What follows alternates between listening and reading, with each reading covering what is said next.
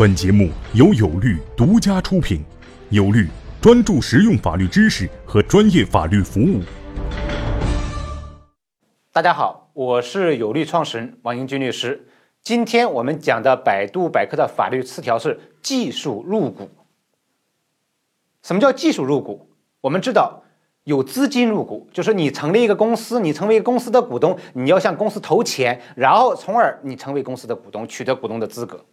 那么现实中，按照公司法的规定，你还有另外一种方式，就是我没钱，但是我有技术，我有知识产权，那么我也可以把我的技术和我的知识产权作为出资投资到公司来，从而取得公司的股权，持有公司的股权，这就叫技术入股。简单来说，就是你把自己拥有的技术，这种技术一定是一种可以量化的知识产权，比如说专利，比如说著作权。那么我们都可以把它称为某种技术，当然这个技术是泛泛的技术或者广义上的技术，而不是指狭义上我们单纯的那种发明啊这种技术。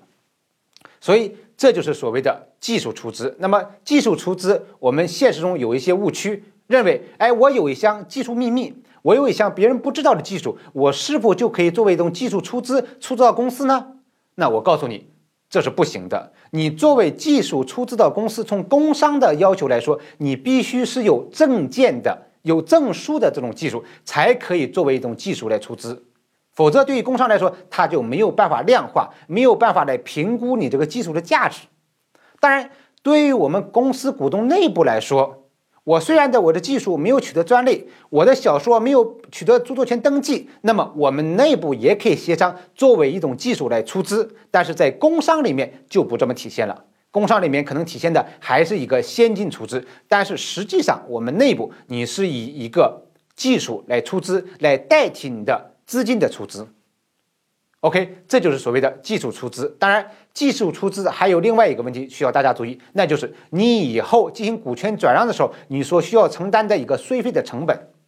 啊。那么现在技术出资和知识产权出资越来越没有得到很多人的欢迎的一个很重要的原因，就是发现我以这种方式去出资之后，我最终承担的税费的成本比较高，所以。当你决定要技术出资的时候，你一定要咨询专业的人员，怎么来以你的技术来出资，怎么来降低你出资之后的税负成本。